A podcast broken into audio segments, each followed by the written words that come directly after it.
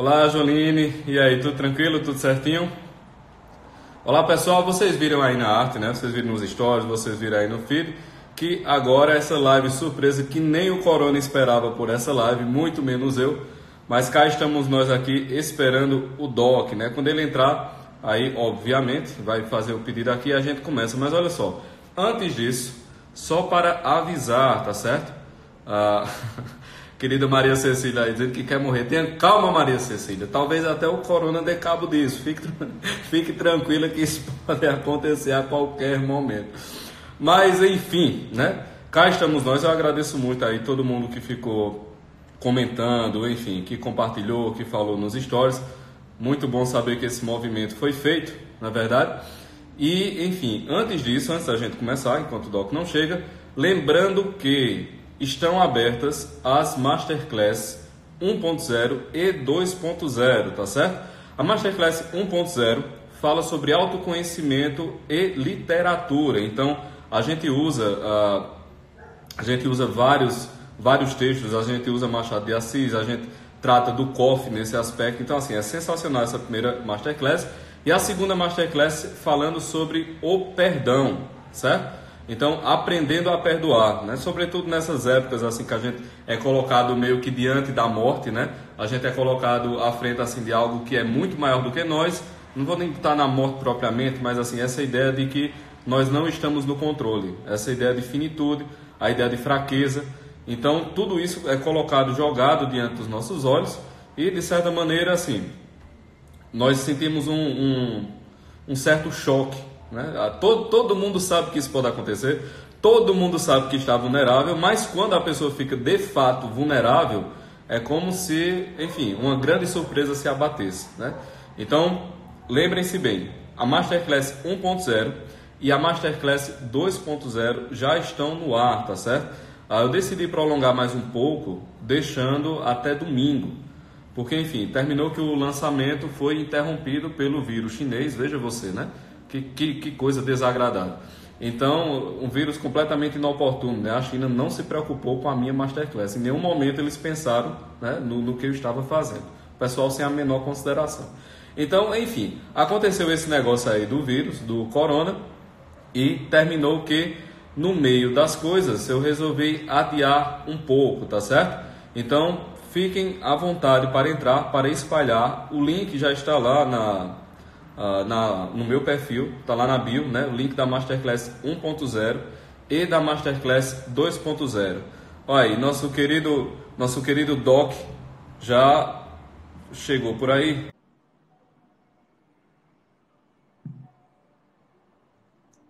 Então, não esqueçam, vão lá no perfil, tá certo? Masterclass 1.0 e 2.0. Grande Ítalo Marcelo, e aí, meu caro? E aí, Pedro, beleza? Como é que tá, cara?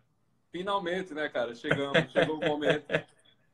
Maravilha, no meio desse caos pandêmico, esse pandemia ou pandemônio, no meio dessa confusão toda aí, a gente conseguiu Exato. achar um horário. Que e bom, aí, cara, bom, cara, até, até o, o, tema, né? Eu, tava olhando a tua live com o Baso ontem, pô, sensacional. Foi legal, ah, né? Muito boa. E foi uma pegada da... meio, foi uma pegada meio podcast a live, né? Eu achei que foi num tom, num tom diferente, foi, não foi? Assim, foi dá sim, pra, foi, dá pra ouvir no... Foi muito né? boa. E legal, também um, outro aspecto, que é o seguinte, é, estava reforçando de quão importante é falar exatamente desse assunto, exatamente nessa época. Não é? Porque assim, tá todo mundo abordando sobre um aspecto, acho que muito prático, e termina sendo uma coisa meio técnica, né? E a técnica é um negócio que meio que mata a vida, assim. E aí... É, é. Né? O Lavelli já falava isso, né? A técnica é uma regra, a técnica mata a vida. E a verdade, né? não é né, que é verdade, sei lá, falar a verdade é meio, uma coisa meio esquisita, assim, sobre esse, esses assuntos, mas o que a gente observa é que ninguém sabe exatamente, do ponto de vista técnico, o que, que vai acontecer, cara. Essa é, é a, Exato. coisa da história. Assim, Exato. Ninguém sabe o que vai acontecer. Exato. É, eu sou médico, né? Então tem alguns grupos de WhatsApp que eu tô aqui, cada hora chega uma informação é, tô, eu fiquei, passei esses dias estudando mesmo, assim, os artigos em relação, relacionados ao vírus, até anteriores à, à pandemia. Já tem, tem, tem uma gente publicação sobre essa família de vírus corona, é, anteriores até a 2020, 2019, 2018, já tinha publicação sobre isso. Estou estudando, tentando entender o que está acontecendo, é... e a verdade é isso. é ciência contemporânea, né, bicho? Ninguém sabe exatamente do que se trata. Ninguém sabe do que se trata. Isso é uma maravilha. A, a né? ciência contemporânea é o problema. Muito é, mais grave do problema. que o corona. É, é, é não é? Aí a gente sabe o que a gente está falando. É claro que é mesmo, né? E ninguém sabe exatamente para onde a coisa vai. Então, assim, é claro que medidas precisam ser tomadas. Esse é claro também, é esquisito, mas, mas parece que sim. Então, você vai tomar as medidas e pronto. Agora, é o que a gente estava falando ontem com o Matheus, né? Esse tempo de quarentena, porra, tanta coisa pra gente cultivar aí, né, cara? É, hoje eu fiz uma postagem falando, falando dessa coisa de que do dia pra noite, do dia pra noite a população percebeu que uma coisa estranha vai acontecer com eles. Eles vão morrer. Exato, Nossa, coisa que incrível. Ninguém estava né? informado desse assunto, né? A gente vai morrer. Rapaz, teve, teve um negócio, eu não sei se tu olhaste lá, tá um milhão de coisas para fazer aí. Eu me lembro na época do acidente com o Kobe Bryant, que morreu lá do helicóptero, o jogador de basquete com a menininha e tal. Falando exatamente o seguinte, veja, todo mundo ficou espantado com o fato de que um acidente pode acontecer. É, assim, aquela coisa, morre, né? Meu Deus do céu, nós somos, nós mortais morremos. É, nossa, que, que, coisa extraordinária. que coisa extraordinária. coisa extraordinária. Ninguém nunca me disse isso antes, né?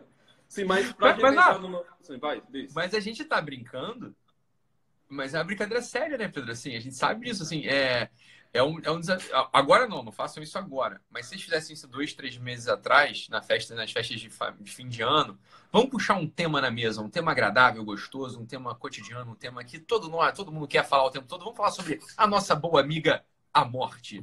Porra! uma morte corporal. É, então assim, a tua avó ia ter o cabelo do cu arrepiado, tua tia ia dar um brado histérico, teu tio ia te mandar para aquele lugar, o teu, teu avô cínico ia acender um cigarro e ia rir da tua cara. Ninguém ia dar assunto para você, porque é um tema que ninguém fala mesmo, assim. Tudo bem que a gente vai falar disso numa mesa de jantar.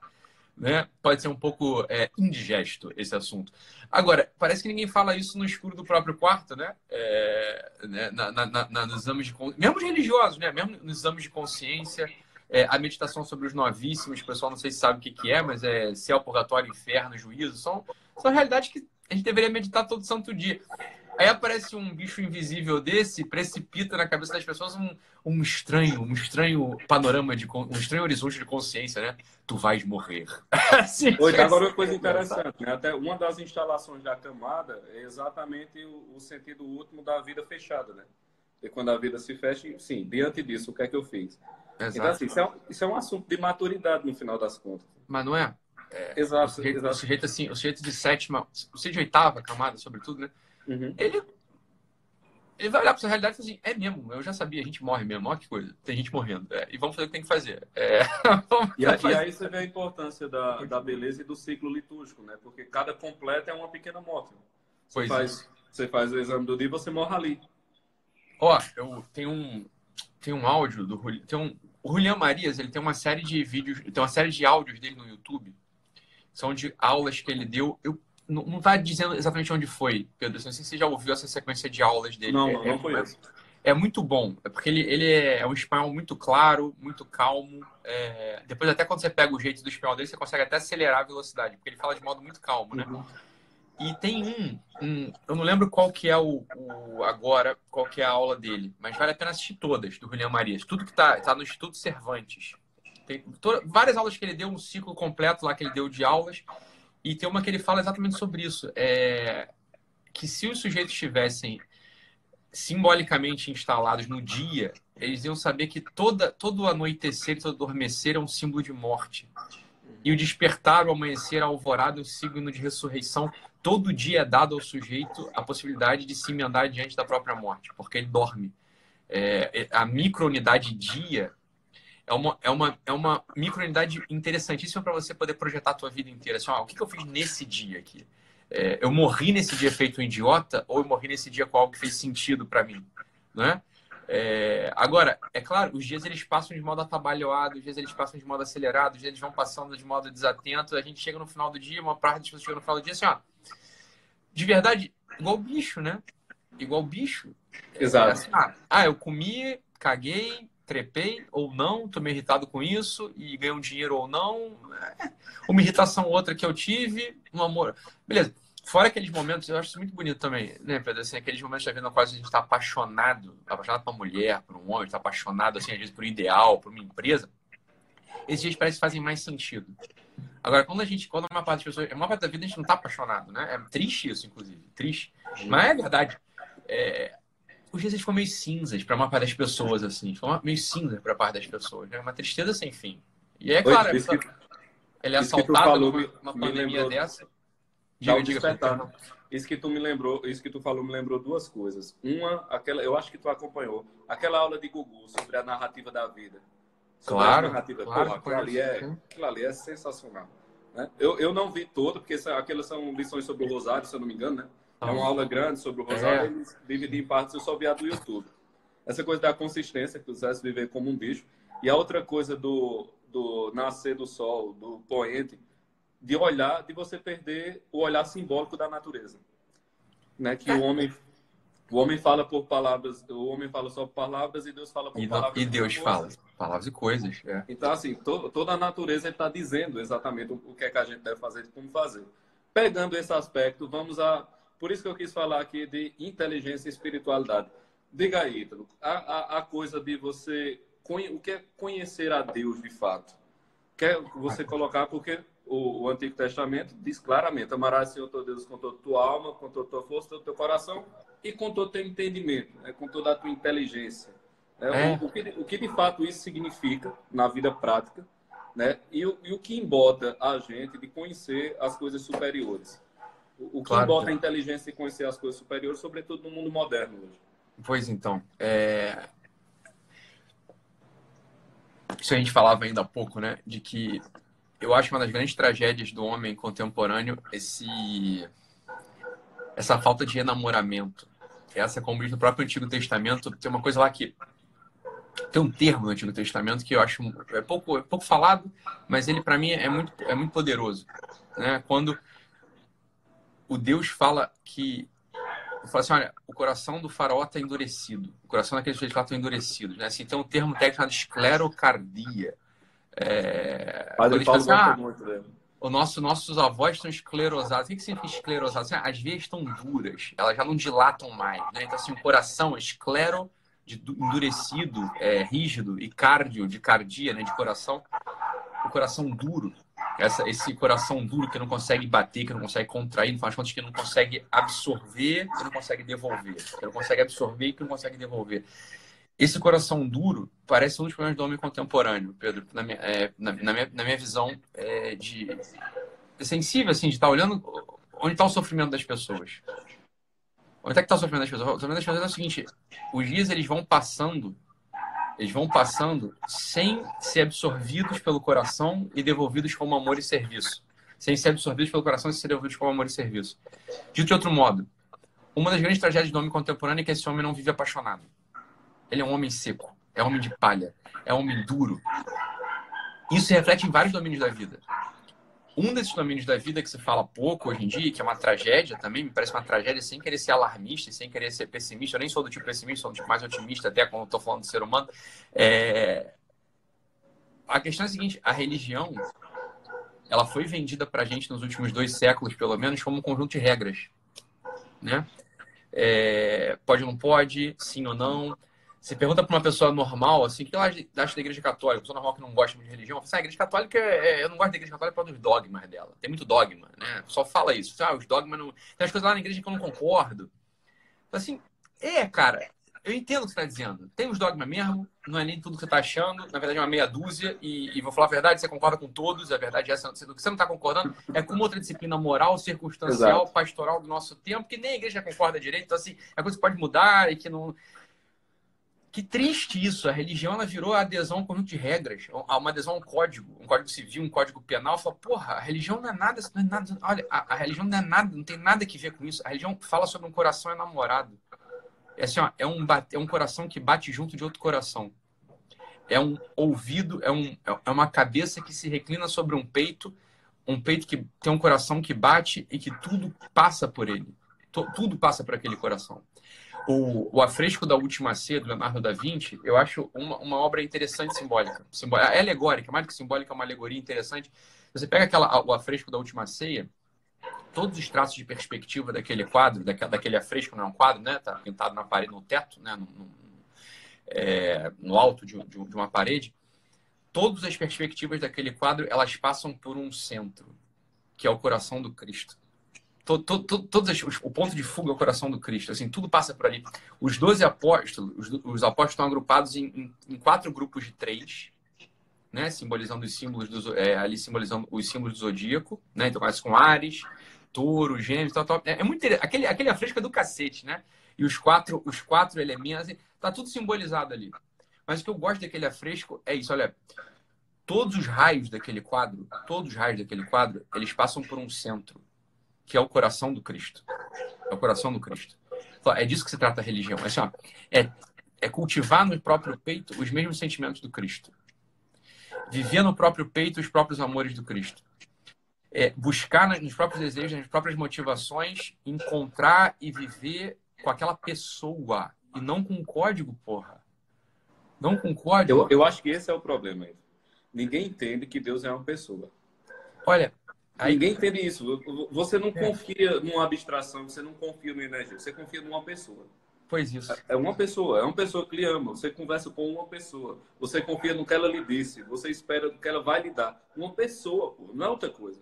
Não. E aí, Pedro, esse dia eu estava fazendo a minha, minha meditação diária. E, bem, é uma coisa muito, muito. Eu vou, vou até conferenciar contigo aqui, vou, é uma coisa que é muito. Até só pueril. Gente, né? Só nós dois aqui. É, estamos só nós dois aqui. É pueril e, e trivial, na verdade, assim, mas é, olha, sei lá, foi, foi, uma luz mesmo, assim, foi, foi uma luz que, como eu falo, pueril e trivial, né? Pueril e trivial. Mas, olha, quando a gente vai fazer oração, vai fazer meditação, a gente pode, a gente pode se referir a Deus, e não tem problema nenhum, e é ótimo, né? Vou falar com Deus, vou falar com Deus.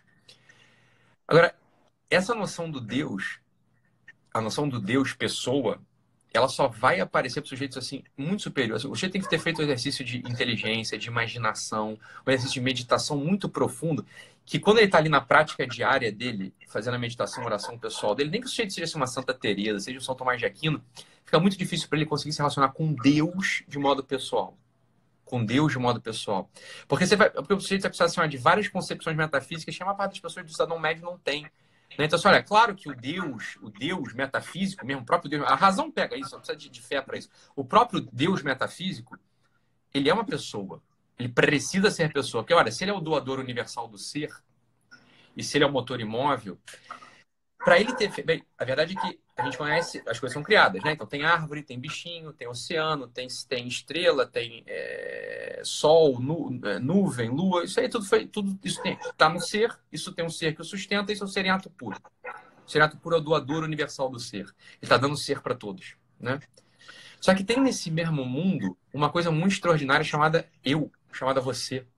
Tem um ente, tem uma coisa nesse mundo que fala eu, Logo, o Deus tem que ser capaz de dar algo. E só, você só pode dar aquilo que você tem. Ora, você só dá aquilo que você tem, o sujeito que tem um eu, ele é um eu. Então é óbvio que você consegue chegar à noção que o ser em ato puro, ele é pessoa. Ora, se ele criou uma pessoa, ele precisa dar eu para você, ele precisa dar eu para mim. Você só pode dar o que você tem. Ora, ter um eu é ser um eu. Logo, o Deus, o Deus metafísico, ele é pessoa. Ponto. Beleza. A gente chega pela razão. Só que quando você está fazendo a tua oração pessoal, é, a tua meditação pessoal, de verdade, mesmo que seja um gênio é, místico, é muito difícil relacionar com Deus a, pessoalmente. Você vai fazer a tua oração, tua meditação, ou é pensamento só da tua cabeça, né? ou é abstração. É, é, é... é a verdade é essa, olha, diante das questões morais, das questões biográficas, questões circunstanciais da tua vida, diante assim, dos amores que você precisa escolher, é, dos projetos que você tem que realizar, é, das dúvidas que você tem, nada como se colocar não diante de Deus, Pai, mas diante do Cristo. É fogo, cara, porque o Cristo ele encarnou, ele tem, a, ele tem a carne que sangra, porra, ele tem um coração, ele tem um coração como o meu e como o teu, igual. Aí você consegue se relacionar. Assim, as pessoas que estão querendo justificar as coisas da vida dela diante de Deus, elas vão arranjar mil desculpas, porque no final das contas São João já definiu pra gente, ó, Deus é amor. Então você vai justificar tudo que você quiser, pela benevolência do Deus, etc. Agora, lembra disso. O Deus encarnou. Ele é uma pessoa que andou por aqui. Ele tem um, que tem um coração. Fala, é com esse jeito aí que você tem que procurar se relacionar. É com esse jeito que você tem que procurar se relacionar. Não é assim? Por quê? Porque ele é uma pessoa de carne e osso como eu e como você. Então, nesse sentido que você falou assim, a inteligência, né? A, a coisa assim, olha, é, amar a Deus toda a inteligência, olha, porque isso é verdade. Tu só consegue se relacionar com uma pessoa se tu estiver muitíssimo interessado nela. Essa que é a verdade, né, Pedro? Assim, olha, imagina que a gente vai começar uma relação agora e eu não estou nem um pouco interessado em você, eu estou interessado no teu dinheiro, estou interessado só em mim. Em algum momento essa nossa relação ela vai perecer, ela vai caducar, a gente vai brigar. Porque eu não quis saber do teu coração, eu não quis saber de você.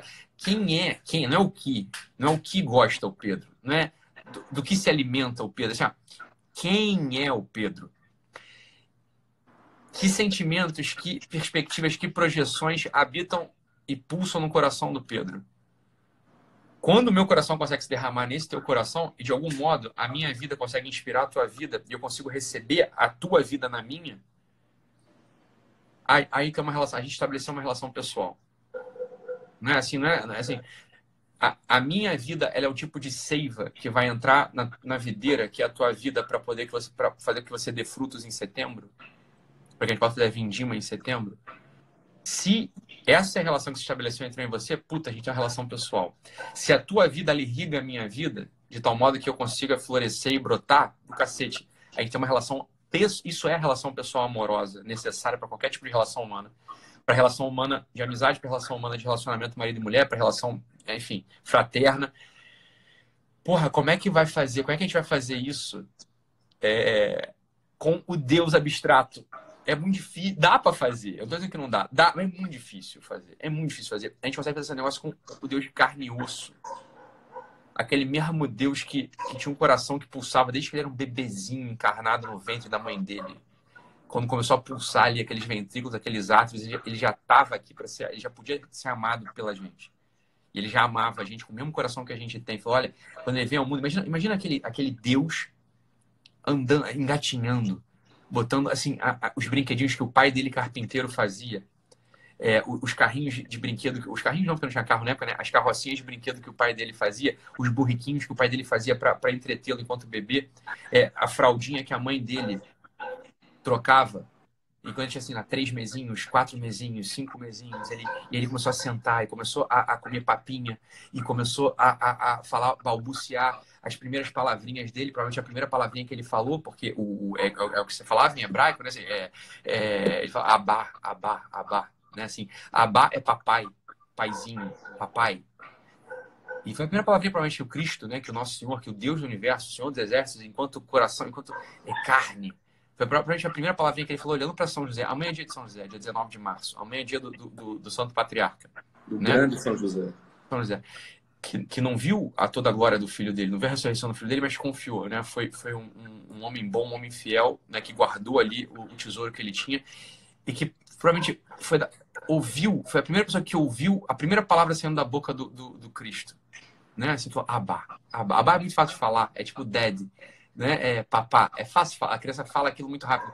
Tanto que quando o Cristo volta, 30, 30 anos depois, ensinando pra gente a, a, a, aquela fala arquetípica, né? A fala de amor mais, a poesia de amor mais bela do mundo, a poesia de amor mais repetida do mundo, a poesia de amor que, que aquece qualquer coração, chamado Pai Nosso. Quando ele fala Pai Nosso, ele começa assim, Abá, Abá. Abá é, é pai, papai, paizinho. A gente até reza o Pai Nosso errado. O Pai Nosso não é pai, o pai severo, é papai. É como se a gente, o, o correto é a gente rezar, o certo, assim, usar as mesmas palavras que o Cristo usa, é ó, papai né? Assim, papai nosso que está, é, papai do céu, como a gente ensina para nossos filhos, para nossas, para nossas crianças, para nossos afilhados, papai do céu, é isso, é assim que o Cristo ensina a gente. É exatamente isso. É exatamente isso, é papai do céu, papai, papai, papai do céu, papai do céu. Papai do céu que estás no céu, santificado seja o vosso nome, seja o teu nome, papai, abá, paizinho. Porra, porra, Pedro, isso é um coração de carne. É um coração, só um coração de carne pode fazer isso. É com. Bem, essa é a relação típica a partir da qual todas as outras relações nossas vão se estabelecer. Deveriam ser, deveria ser assim. Então, a vida espiritual, sem inteligência, o que é a inteligência da vida espiritual? A inteligência necessária para a vida espiritual é o desejar conhecer, o desejar estar, o desejar permanecer. Não tem nada a ver com, com literatura, não tem nada a ver com. A princípio, né? No final, no, ao fim e ao cabo, claro que tem, né? Porque como a gente falava ontem, Mateus e eu, assim, ó. É, alguém precisa ser inteligente para poder irradiar a cabeça dos outros que são burros. Ponto. Exato. Ponto. E eles são feitos inteligentes para isso. Óbvio que são. E tem claro, a providência coloca para isso. Né? Coloca, tem gente que é mais inteligente que outro. compôs para mim, que não, sou, que não sei compor. Ele é, me serve, na verdade. Né? Exato. Então, assim, a gente vai sempre precisar beber da inteligência de alguém que consegue ver essas coisas, consegue contar pra gente essas coisas, a gente consegue, pra gente poder estar ali. Agora, todo jeito precisa, precisa querer ser inteligente. O que, que é inteligência nesse sentido? É não ser obtuso, é não ser implicante, é não ser burro, no, ao fim e ao caso. No final das contas, é não ser burro. É não ser burro. Olha, meu filho, faça um exercício de amor. Faça um exercício de amor. Assim, se desarme todas as suas implicâncias Lembra daquela mulher que você era apaixonado, louco? Ou daquele cara assim que você rasgou teu coração, sangrou teu coração?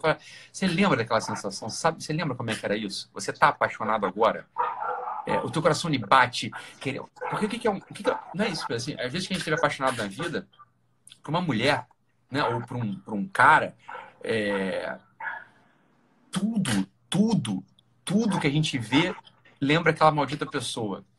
A gente fala assim, sai daqui. Absolutamente sai daqui. tudo tudo. Você tem hora que você fala assim, caralho, sai daqui do meu peito. Eu não quero, eu não quero olhar coqueiro e lembrar de você. Eu não quero olhar, tipo, cinzeiro e lembrar de você. Eu não quero olhar, porra, privada e lembrar de você. Tudo! Ah, né? Eu tô tomando um cafezinho, eu lembro de você, mas que inferno! Que delícia! Que delícia! Porra, isso, isso é a vida! Que dor maravilhosa! Porra, isso é uma delícia! Estar apaixonado é a, é a coisa mais deliciosa do mundo. É, assim, é... Tá. É isso. Assim, ó. Lembra disso? Tem uma pessoa, tem uma pessoa é, chamada Cristo. Cristo. Essa pessoa é do caralho. Essa pessoa, ela, ela, ela, ela tem em si uma capacidade infinitamente superior e transcendente de se derramar em você. De se derramar em você e de você, você pode se derramar nele. Assim, o coração dele, o peito dele tá todo aberto para ti. Tá todo aberto para ti. Para mim, para mim, tá totalmente Ele foi lanceado para estar aberto. O coração dele foi aberto pra gente. Ele abriu o coração. Ah, você não quer coração? Porque você não é. Então, então aqui minha mão, minhas ações são abertas para você. Ah, você não quer ação, você quer caminhar? Ah, o meu pé está aberto para você. Ah, você não quer caminhar, você quer pensar? Minha cabeça tem chagas das coroas de espinho, estão abertas. O Cristo está todo aberto. Todo aberto para gente. Ele, ele é o símbolo. E é o símbolo vivo, é o símbolo que aconteceu. Ele é uma pessoa. É uma pessoa. Só que para se relacionar com essa pessoa, para se relacionar com essa pessoa, tem uma técnica. Assim como tem uma técnica para se relacionar com seres humanos. Né? Assim, você tá apaixonado por essa mesma mulher que você tá muito, você tá louco por essa mulher, cara. Você tá louco por essa mulher. Se você é um cara inexperiente, você vai fazer cagada, ela vai virar as costas para você. Entendeu? Você é um cara que tem algum costume de se apaixonar, já testou, você já ouviu, você tem um primo mais velho, um irmão mais velho, você tem alguém é, para te orientar, não é isso? Ele vai te dar dicas, fala, cara, leva um presente para ela, liga nessa hora, porra, é, ouve, é mulher, cara, ouve o que ela tem para te dizer, não precisa falar não, é, fica ali com ela olhando para a boca dela, olhando para o olho dela, olha para aqueles cíliozinhos dela, olha para as pestaninhas dela, olha para o cabelo, olha para a bunda dessa, cara, deixa ela falar e quando você tá ali se apaixonando pela figura daquela mulher na tua frente, bem, você tem, tem uma relação ali. Tem, tem, uma, tem um código de conduta ali. Para se relacionar com o Cristo, tem um código de conduta também chamado religião. O que, que é a maldita religião? É isso. Tem um código de conduta muito claro para você poder se apaixonar por aquele coração e aquele coração poder se derramar no teu.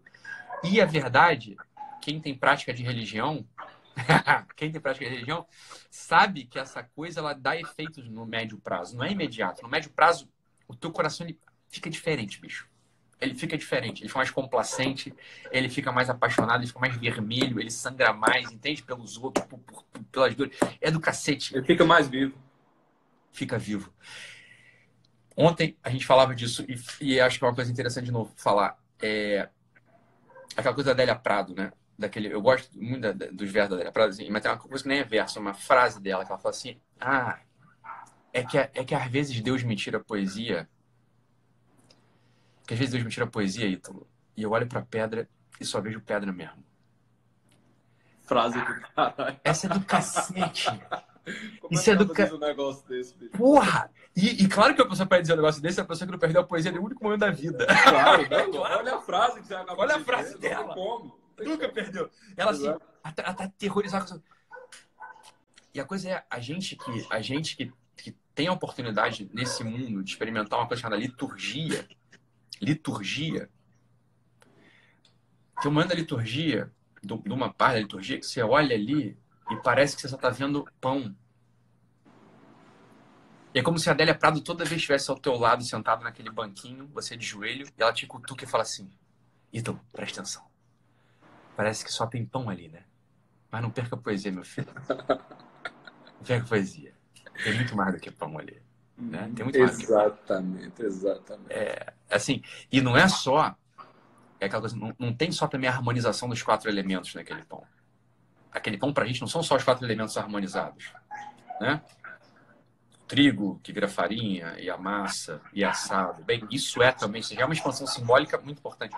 Mas aquele pão, ele é um coração, ele é um pedaço do ventrículo esquerdo do Cristo. Inclusive os milagres eucarísticos, e quem não, não sabe o que eu estou falando, estude, procure. É uma, uma sucessão de eventos comprovados cientificamente, inclusive, e observáveis hoje, de transubstanciação, da transformação daquele pão em pedaço de carne. Esse pedaço de carne é mandado para o laboratório e sempre se observa que, que aquele pedaço de carne, o laudo vem sempre assim, ó. Isso aqui é, o, é um pedaço do ventrículo esquerdo de um coração que agonizou, é, que padeceu, que sangrou até a última gota. Essa é a mesma coisa. E por que o ventrículo esquerdo, Ítalo? O que isso significa? Eu não conheço a fisiologia. É, o ventrículo esquerdo é onde assim, ó, é o sangue ele bate no ventrículo esquerdo e ali, ó, ele é empurrado hum. para dar vida para todo o corpo. Para todo o corpo. É. Né? Quer dizer, o, o átrio direito e o ventrículo, esse, eles jogam para o pulmão e depois o ventrículo esquerdo ele joga para o corpo todo. É o símbolo mesmo, é o símbolo só da vida. A vida do coração está ali no ventrículo esquerdo. A, a, a vida do coração está ali, ó, é, é, é daquela câmara, são quatro câmaras, né? Daquela câmara que sai, que o sangue sai para irrigar o nosso corpo. A vida vem dali. Então, porra, o símbolo, é, o símbolo tá todo inteiro. Olha, é esse coração que a gente tem que desejar e, e entrem lá, ó, pessoal que não tem experiência disso. O pessoal adora pedir lista pra gente ler de livro, né, Pedro? Assim, é. assim, dá uma lista de livro pra ler. Fala, ah, tem um livro muito bom pra ler, que eu não sei se você já leu. Ó, o Cântico dos Cânticos. É um livro do caralho pra ler. Lê, procura esse livro, dita no Google. Cântico dos Cânticos, autor desconhecido. Tu vai achar do caralho esse livro. É muito maneiro. É uma poesia quase que erótica erótica, assim. Não, em alguns aspectos é. É. O, é erótico. O amado, o pescoço. Porra, é do caralho. Tu fica até excitado. Mel sobre tua língua. O...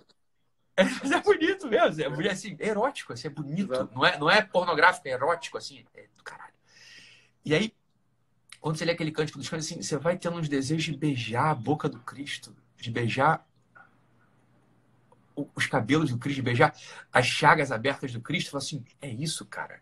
Se, o sujeito tem religião e nunca se aventurou nessa essa quase que insolência, essa insolência assim, falar, não sei, assim, você nunca se aventurou assim, imaginativamente, assim, o teu coração nunca se derramou desse jeito pro Cristo, olha, beleza, cara, tu não tem, tu não tá na religião ainda direito. Porque é disso que ela trata, assim, é, se tu não tem desejo de beijar ali, ó, o lado aberto esquerdo do Cristo, assim, abrir uma lança, três passos, ele tá com um lábio aberto. Você diz assim, botar tua boca ali, você tá entendendo? Botar tua boca ali e e, e, pedir perdão e agradecer e, e, e, chorar ali, entende? E pedir para ser amado ali e amar é, e, pedir para o teu coração expandir para aquela esclerocardia que a gente tem no nosso peito, que ela vai embora, fala, puta, a religião não começou ainda pro sujeito. Porque é isso que é a coisa, a religião é um, é um relacionamento pessoal. E o relacionamento, o relacionamento pessoal mais profundo que existe é o amor. É o amor entre dois amantes mesmo entre, entre os amantes. Assim, o que que tu tem, o que, que tu tem vontade de fazer com uma pessoa que tu ama, com a mulher que tu ama, com o cara que tu ama? Tu tem vontade de beijar na boca, de, de, de, derramar tua vida ali dentro, ou então de receber o, o sujeito dentro de você para você gerar vida ali dentro. Isso é, não é? Isso é um modelo pra gente. É, é um modelo, assim, é uma indicação Oi, pra gente. Interessante. Quem, quem se escandaliza com esse grau de intimidade que você falou, né? Aliás, acho que até tu falasse numa, numa live, né? Que o íntimo é o superlativo de dentro, né? É, então, é assim, o dentríssimo.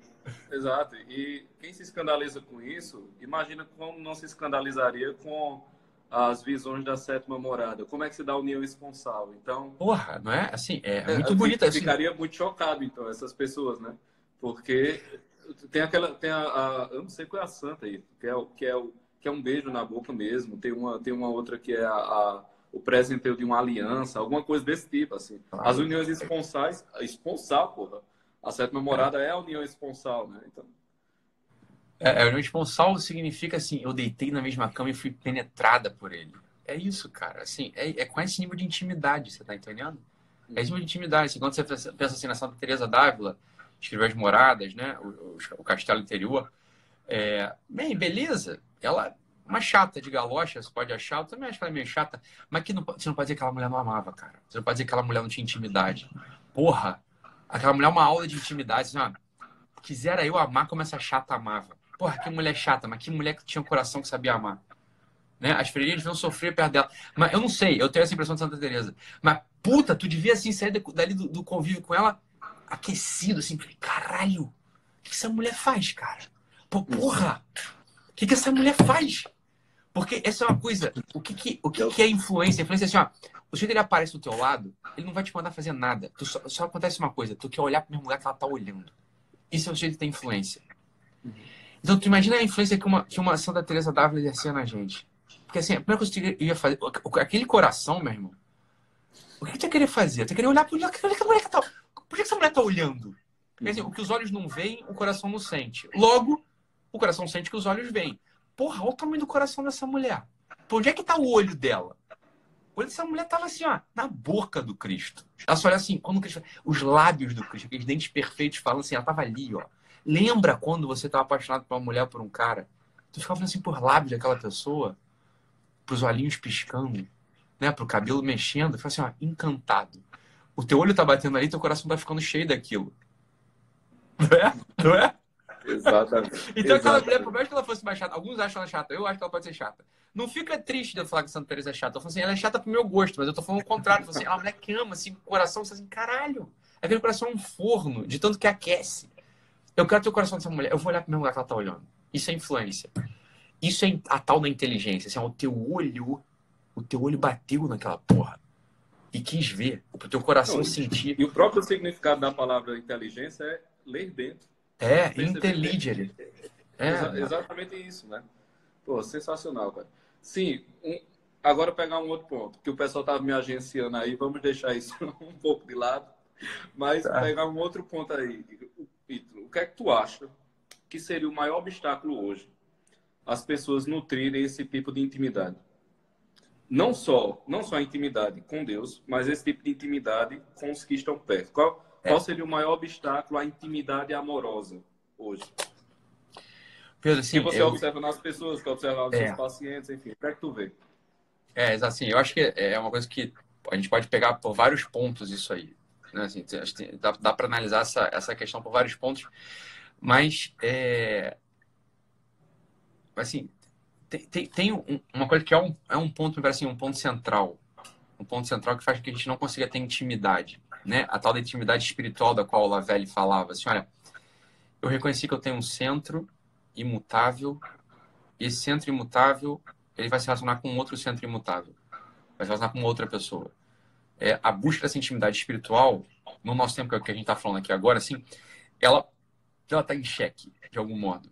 E sempre teve em xeque, não é só no nosso tempo, né? Então, imagina que Imagina aquela cena, das cenas mais dramáticas, me parece, da, da narrativa da vida do Cristo, né?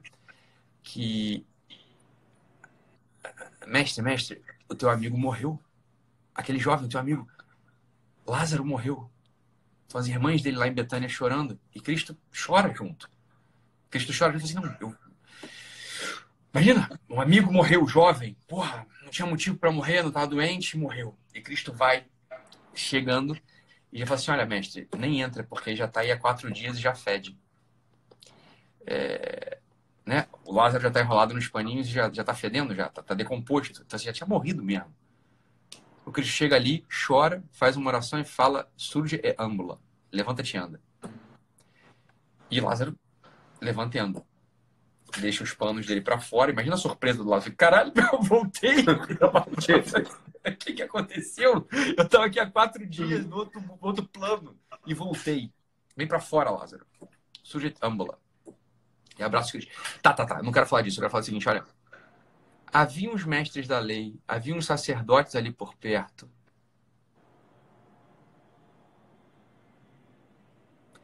Que olharam para aquela situação e falaram assim: não, não, não, não.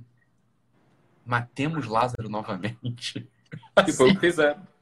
Matemos Lázaro novamente para assim, para não deixar vestígios do amor que esse sujeito tem e que eu não consigo ter. Como que diz assim, olha, esse sujeito aí, ele ama, ele fala com mais autoridade, ele porra, ele se derrama mais do que eu. Eu sou, olha, eu sou um mestre da regra, ele é um mestre da vida. Eu domino a regra de trás para diante. Esse cara é o senhor da vida. Ele domina a vida de trás para diante. Matemo-lo. Isso para gente assim, ó, todo mundo tem um mestre da lei dentro desse no peito.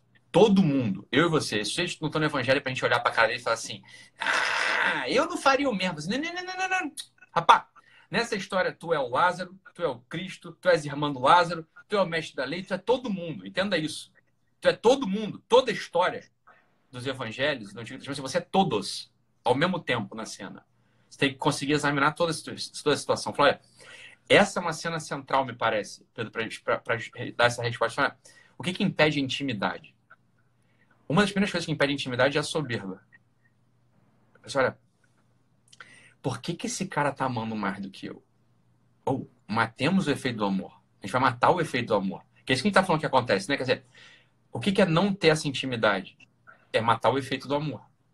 O que que mata? O que que é, o que que é, o que que de fato assim, ó, qual que é a lança mais, mais aguda? Qual que é o veneno mais poderoso? Qual que é a erva daninha mais sufocante no nosso peito para matar nossa intimidade com o amor? É o que chama soberba.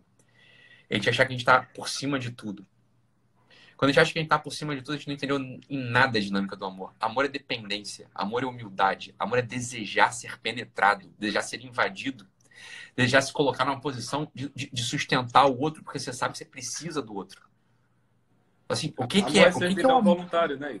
Porra, não é isso? Amor, amor é servidão voluntário. Não, não existe amor livre. Ah, mas o amor, é. O amor Declare é isso mais uma vez para o pessoal ver se aprende. É isso aí, o amor livre é que isso? Não existe. Pô, mas, assim, mas isso é uma coisa tão óbvia, assim. Por que, que você vai se meter num casamento, cara? Por que, que você vai se meter num relacionamento é, homem e mulher se você não for para depender de outra pessoa? Porque se você não nota que você, se você, que você é dependente, tu nem começa um negócio desse. Exato. É claro que, é, não é? Exato, assim. Então, assim, o amor ele é dependente, graças a Deus. Isso é uma delícia. Assim, olha, eu dependo do Cristo. Eu dependo do amor desse sujeito. Esse sujeito é o mestre da vida, você tá entendendo? Esse sujeito é o mestre da vida. Mas quando a pessoa é soberba, assim, não, eu, eu domino a regra, eu tô por cima dessa circunstância. Eu, eu tenho uma soberba em mim. Eu acho que eu sou independente. O fetiche da independência, o fetiche do controle, o fetiche de assim, ó, eu, eu, eu, não dependo de ninguém. Né? Eu sou eu sou auto, autossuficiente. E não é verdade que no nosso tempo assim tem um estímulo a essa coisa de algum modo? Assim, olha, o pessoal fala, para você ser um bom par, você tem que ser um bom ímpar. Tem que se amar primeiro. Falo, tá, cara, tudo isso tem uma razão de ser, mas nada disso é verdade. A própria ideia do amor próprio, é. como graça hoje, é um, sintoma desse que você está dizendo. Mas não é isso. É. Essa coisa, assim, ó, um, um sintoma, assim, ó, é, um, é o fechamento. Você está fechado para tua própria vida, para tua própria história, assim, para você, se coloca no oceano de tudo. Se coloca no oceano de tudo, assim, beleza, cara. Passo seguinte, perder intimidade. Você vai perder intimidade espiritual. A, a intimidade espiritual, ela aparece quando o teu centro está aberto. Você precisa ser vulnerável de algum modo. Você precisa querer ser vulnerável. Você precisa querer, assim, ó, querer ser preenchido, querer ser completado. Mas isso é uma coisa de observação básica. Tu olha para tua vida, se você olhar, se você olhar com, com intimidade no espelho, com intimidade no espelho e for valente, você vai notar assim, caraca, eu não tô acabado ainda. Acabado seja assim, eu não tô perfeito. Eu não tô perfeito nem no início, nem no fim. Como que diz assim, ó, eu não sou causa minha, eu não sou a causa da minha própria existência, e eu não tenho todos os elementos para poder completar essa existência plena. Eu dependo. Eu dependo do amor dos outros. Eu dependo da benevolência dos outros. Eu dependo, eu, eu preciso ser sustentado pelos outros. E se eu sou um, um homem, uma mulher, eu preciso ser amado e preciso amar de volta. Eu preciso, eu preciso que alguém queira receber o meu amor. Que alguém esteja aberto para receber o meu amor. Mas para a soberba isso é assustador. Isso é terrível. Isso é, isso é desesperador. Eu sei. Né? e, aí, e aí o cara deixa de ser gente. Exato. Ele deixa de ser gente. Deixa de ser gente por quê? Porque gente é isso. Gente é esse buraco ambulante que precisa ser preenchido a todo tempo. E o preenchimento ele se dá recebendo e dando, recebendo e dando, recebendo e dando. O homem é esse buraco, o homem é esse buraco ambulante. É, é isso. Agora, você quer tapar o teu buraco com a tua língua, você quer tapar o teu buraco com, as tuas coisas, quer tapar o teu buraco com o teu pensamento, você não vai tapar buraco nenhum. É, essa é a coisa. Você vai ter ali um amargor, você tem um desespero no final das contas. Isso é o homem soberbo. O homem soberbo é um bicho deformado. Né? O homem soberbo é um bicho deformado. Agora, esse é um dos grandes inimigos do nosso tempo. É... Cada época tem seu pecado próprio, né? Parece que esse é um, um pecado muito próprio de nosso, da modernidade inteira. Né? Autossuficiência. Eu, me lembro de Chesterton quando ele disse para um pagão ele está mais próximo de Deus, né? Quando você adora um bicho ou uma árvore, você já está mais, mais próximo da coisa. É isso. Do que, do que a gente. É. Do que nós. Eu, eu entendo que seja assim o, o, o, distanciamento do nosso tempo, né, Pedro? Assim, imagina só um, um tempo no qual, porra, o homem manda outro homem para a Lua. Aí a gente põe satélite orbitando em torno da Terra, aí descobre, porra, mil curas para o jazz, aumenta a expectativa de vida é, em, porra, 70 anos, agora não é mais 30 anos de expectativa de vida, agora é 100 anos de expectativa de vida. Fala, porra, o homem começa a achar mesmo que ele é o centro de tudo. Ele pode achar, ele fica assim eufórico um pouco com essa bobeira que ele. Eu falei assim, olha, a civilização chegou até aqui. A civilização chegou até aqui sem, sem agulha, sem injeção, sem penicilina, sem anestesia. Na verdade, não de nada disso. Tudo isso é bobeira. Tudo isso é desnecessário, sacou? Assim, uhum. sem satélite, sem quimioterapia, sem, sem nada. A civilização chegou até aqui bem, sem nada disso. As melhores coisas foram produzidas sem isso. É isso que é, é exato. As melhores coisas foram produzidas sem isso. Assim, ó, tá bom. Aí duas coisas acontecem. Tá bom. Hoje o homem ele tem um controle maior sobre a duração dele nessa terra. Ele tem mesmo. Ele dura mais. E dura melhor. Dura mesmo. Mais melhor. Porra, que loucura, né? Perder a intimidade espiritual por, por, por essa soberbinha, assim, eu aumentei em 10 anos a minha duração aqui nesse é tempo. É o prato de lentilhas. É o prato de lentilhas. É como aquele meu amigo diz assim, ó, tu, soberba? De quê? tu, soberba, assim, cara. Se tu fosse o Matusalém, cara, eu aumentei a expectativa de vida em mil anos. Caralho. É, realmente o cara, né, dá... Pô, tu é top. Exato. Mas assim, em 10 anos, cara, e tu tá assim, arrotando caviar, ou, ou, baixa. Que isso? Mas o homem é tão trouxa, tolo, que bem, ele acredita nessas coisas mesmo. Ele acredita nessas coisas. E eu, eu me lembro, eu tava até falando com. Oi, só uma coisa, quanto tempo a gente já tá? É, tá falta 12 aí? minutos, Pedro. Quanto? 12 minutos. Ah, ah ótimo. Ótimo. Ah, tranquilo. Eu estava é, lendo esses dias com o pessoal, né, e comentando a, a maravilha de Gustavo Corsão. Assim, é, é, uma, é uma zombaria maravilhosa que faz com o mundo moderno, né? E, e, a ilusão que a gente tem das coisas, né? Porque a galera acha que, que manipular a coisa é aprender o ser. Assim, você manipula a coisa, é como você apreende ser. Não, você, você não está fazendo nada, né? Nada. O Neandertal bate duas pedras ali, ele não sabe o que é a combustão, ele está manipulando as coisas. É ele claro não conhece as coisas. Então a pessoa manipula o homem, ele acha que conhece o homem. Ele acha que se conhece porque ele se manipula. É, exato. Bicho, assim. Isso é de uma, de uma loucura completa, né? Completo. Agora, todo mundo, todo mundo, inclusive a gente, que ninguém escapa de ser um homem de seu tempo, todo mundo, inclusive a gente, tem, essa, tem um, meio que essa ilusão, assim. É, o, encanto, o, encanto, materialista está em tudo, inclusive nos aspectos litúrgicos, muitas vezes. São Exato. contaminados por isso. Na vida de oração. É, assim, eu vejo muito isso, essa coisa da, da, do descalabro litúrgico. Eu não sei se eu, se eu estou certo ou não. Você vê aí essa, essa opinião, mas assim existe o encantamento da técnica na liturgia. Assim, essa, essa necessidade de fazer coisas, de, de incrementar, de fazer, é como se essa manipulação ela causasse o efeito espiritual. Não, não deixa de ser esse encantamento material, esse encantamento materialista do negócio. Eu, eu, vejo, eu vejo muito que pode acontecer esse tipo de coisa, entendeu? Que é que Pedro, Pedro do meu coração. Pedro do meu coração. É... Com quem que eu tava falando isso, cara? Eu falei, olha, Porra, esse problema foi com o próprio Matheus lá em Porto Alegre, não sei. É... Matheus Basso, né? E é coisa assim, olha, os tradicionalistas não sabem, tá? mas eles são um tipo de teólogos da libertação. Eles fazem uma escatologia também invertida. Eles Você acabou de ganhar uma nova briga, tu sabe disso, né? Ah, mas é. é, assim, é, é isso mesmo. É isso mas mesmo. É. é. claro que é. Assim, eu falo, olha, você tem uma perversão aí, cara. Tem uma perversão aí. Qualquer primeiranista de filosofia, de qualquer tempo da história, depois de Aristóteles, saberia o seguinte: fala, é que, na verdade, assim, são quatro causas. As coisas têm quatro causas. Tem causa material, causa formal, causa eficiente causa final. Né? Quando você bota o olho muito numa dessas causas só, você perde o que a coisa é. Então, a causa material é a matéria mesmo da coisa. Né? Então, assim, é óbvio que a liturgia, ela, ela tem... Bem, a liturgia tem uma causa eficiente, tem uma causa final, tem uma causa formal e uma causa material. A aposta na causa na materialidade da liturgia de algum modo, de algum modo, é perda da esperança no eixo vertical. Você está só no eixo horizontal.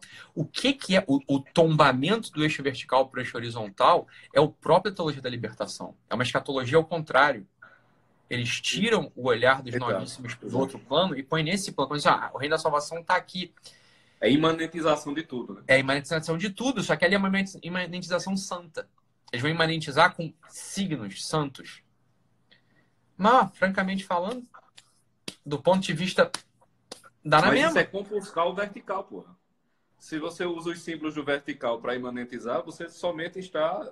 É assim, é um vitupério com o vertical. Pronto. Aí, aí quando, quando a gente derruba o vertical e põe na horizontalidade, é o que eu acho dos tradicionais. Pode ser que eles continuem com caridade, sejam pessoas caridosas, né? São pessoas muito zelosas, né? São zelosos mesmo, são muito zelosos assim, com, com a coisa da igreja. Mas quando a gente derruba o vertical, quando a gente deita o vertical na cama da horizontalidade imanente, a gente perde uma coisa fundamental para a gente existir enquanto homem: a esperança. A esperança é a verticalidade do homem. Ela é a verticalidade do homem. Assim como os teólogos de libertações não são pessoas que têm esperança, você pega a parte dos tradicionalistas, eles são zelosos, mas não têm esperança. Esperança o quê? É o Espírito Santo que anima a igreja, esperança na salvação mesma das almas, esperança que. Na, olha, ópera operaretor, assim, esperança que os sacramentos eles funcionam por próprio mérito, independente do ministro, independente da, da liturgia, independente de um monte de coisa. Tem, tem uma dependência mínima da materialidade da forma da, da celebração. É uma Cara, tu tá falando aqui, eu, tô, tô pensando no negócio que é o seguinte, tu falasse da esperança, né? Vamos pegar, já que a gente está falando tradicionalistas e definição, que dê a Deus por objeto, aquela coisa. Mas, assim, o, o toque, a diferença, por exemplo, da esperança e do otimismo, é que só faz sentido ter esperança quando não faz sentido ser otimista. Pois é isso aí. Quando Porque o otimismo, é vertical... o otimismo é horizontalidade. Assim. Exato. É quando não faz mais sentido ser otimista, é que você pode ser esperançoso. Ou seja... Excelente, Pedro. Excelente, ah, é isso aí. Mas né, a, a, esperança não está baseada em nada que está aqui. Você não, você espera porque você confia na pessoa que prometeu, não pela situação concreta. Que, é na... Não Isso só, aí, metafísica. Música, exato, ah. aquela musiquinha de Santa Terezinha que todo mundo canta, que inclusive Ziza canta maravilhosamente. Um parênteses aqui, bicho, aquela tua live com Ziza, todo mundo. Eu acho que ela cantou olhar. pra mim essa música, tá? Eu acho que ela Sim, cantou é pra verdade, mim, né? É verdade, no final da live. Show de bola, cara, show de bola. Que é, na Santa Terezinha diz, né? O que agrada a Deus em minha pequena alma é que a minha pequenez minha pobreza é a esperança cega que eu tenho minha misericórdia. Ou seja, a esperança que não, ela não vê o que está aqui na frente. É só a misericórdia mesmo e acabou. Quer dizer, o que está aqui na frente é irrelevante. É, é, é, é tipo os profetas dizendo, alegrai-vos e a galera lá na Babilônia.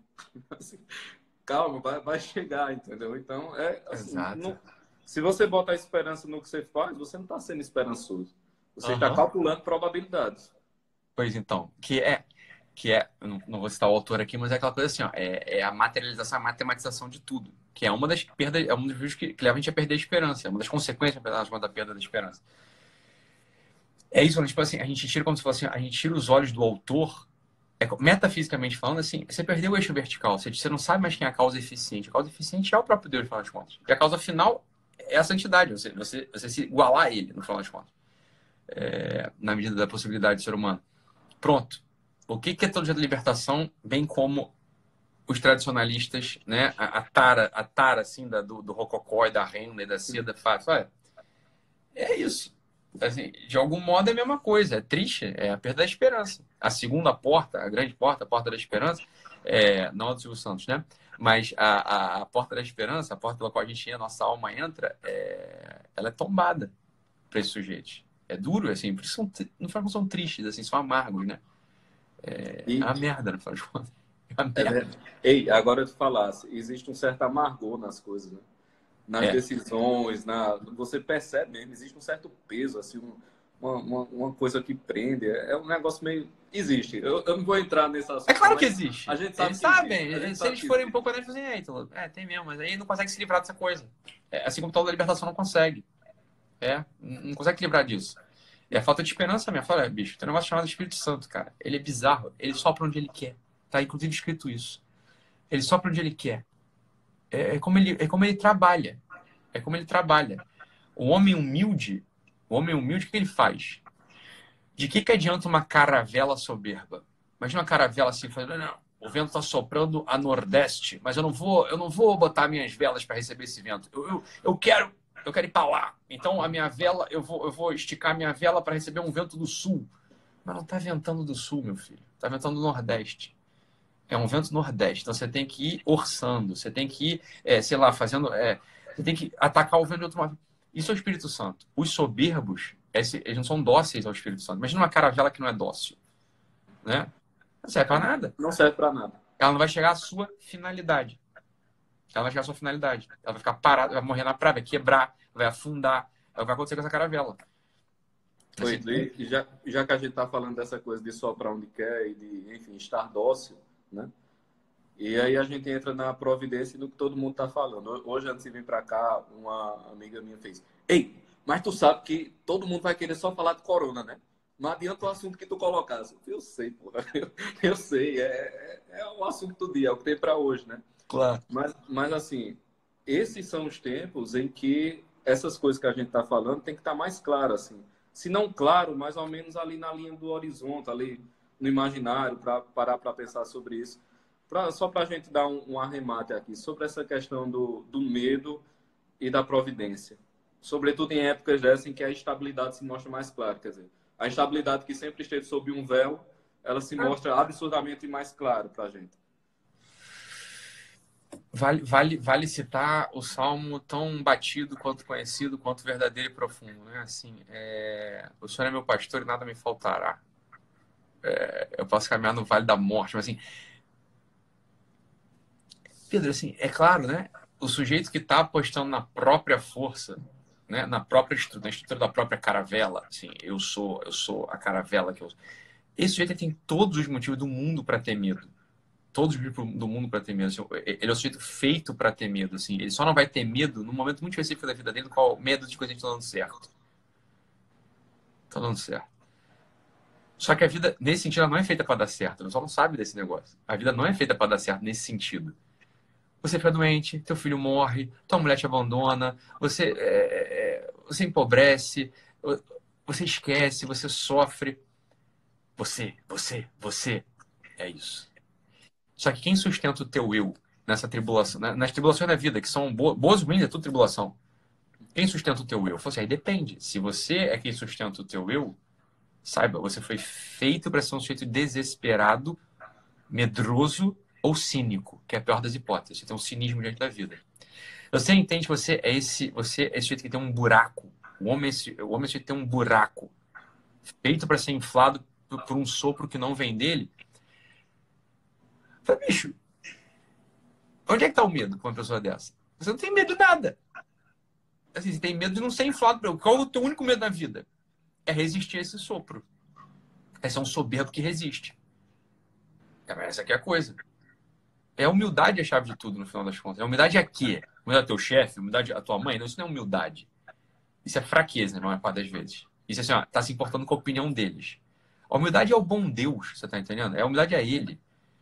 Querer amá-lo, querer que ele seja. Saber que você não serve para nada. Se ele, se ele, ó, se ele estalasse o dedo, você sairia da existência. Se ele estalasse o dedo, você, você pereceria. Ele fala, ele que sustenta a porra da realidade, cacete. Uhum. Só que, veja, voltando ao assunto do início da live, a gente só chega nesse lugar através da relação pessoal com um Deus pessoal. É duro falar isso nos nossos tempos, só a religião dá isso. A religião é a única técnica que afia o teu coração para poder ser preenchido pelo sangue do Cristo, para fazer com que você possa se derramar nesse mesmo amor. É só a religião que dá isso. As boas intenções, as boas aspirações já são legais, já é uma coisa legal, mas ela não dá isso. Isso ela não dá. Isso ela não dá.